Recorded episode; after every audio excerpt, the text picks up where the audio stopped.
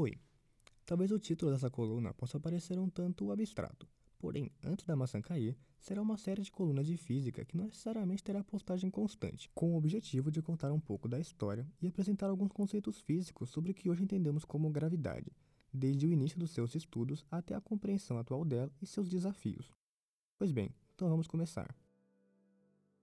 Das quatro forças que conhecemos na natureza, eletromagnética, força fraca, força forte e a força gravitacional, essa última, por ser a mais aparente e presente em nosso dia a dia, logo seria e foi a primeira a tentar ser explicada pelo ser humano, com um modelo atualmente obsoleto e refutado, porém altamente interessante. O primeiro modelo físico descrito é acreditado ao filósofo grego Aristóteles no século IV a.C.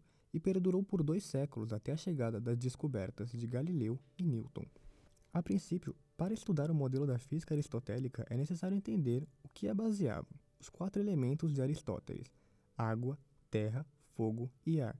Sim, igualzinho que a gente vê na abertura de Avatar. Entretanto, ambas estão erradas ao chamar essas quatro formas de elemento, pois duas são moléculas, uma é uma mistura de vários elementos e o outro é um plasma, por assim dizer.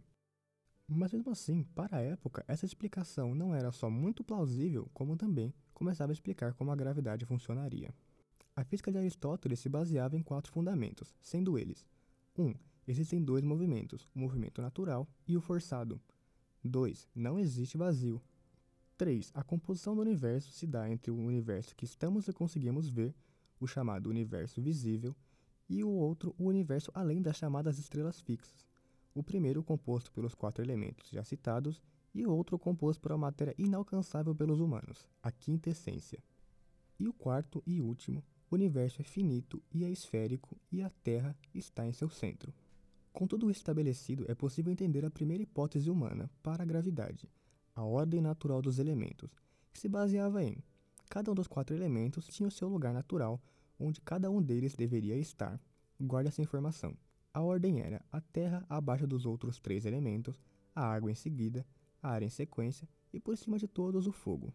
Se pararmos para analisar, realmente fazia sentido. Abaixo dos oceanos temos terra e por cima dos oceanos temos ar. Quando fazemos bolhas em uma piscina, elas sobem, e quando acendemos um fósforo ou tocha, a tendência é que, independente da direção que levamos, à base de madeira, o fogo sempre apontará para cima. E como no século IV a.C. Arquimedes não havia nascido e, portanto, ainda não tínhamos compreendido os conceitos de densidade e empuxo, realmente fazia bastante sentido. Quando trabalhamos com os dois primeiros conceitos da física aristotélica, podemos descrever como essa ordem natural funcionaria, ainda por cima descrever o movimento de uma flecha.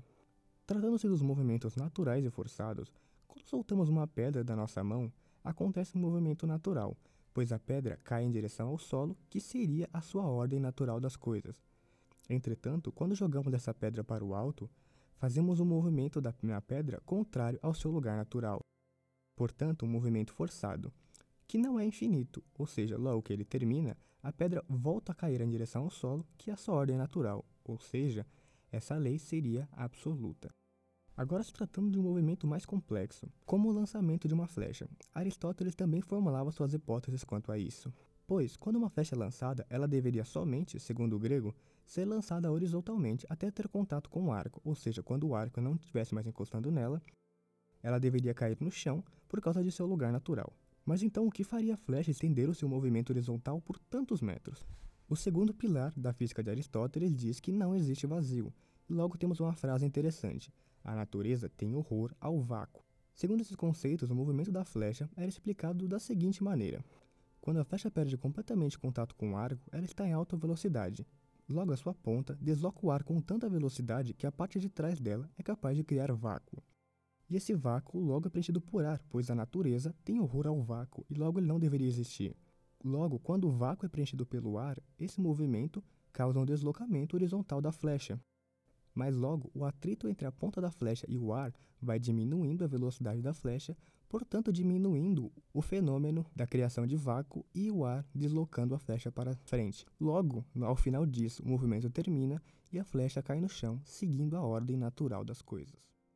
Essa foi só a primeira coluna sobre teorias da gravidade antes de Newton entrar na jogada.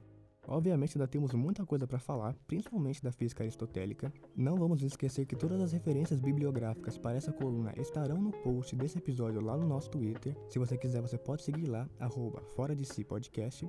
E é isso, nos vemos em breve numa próxima coluna ou num próximo episódio. Tchau, tchau.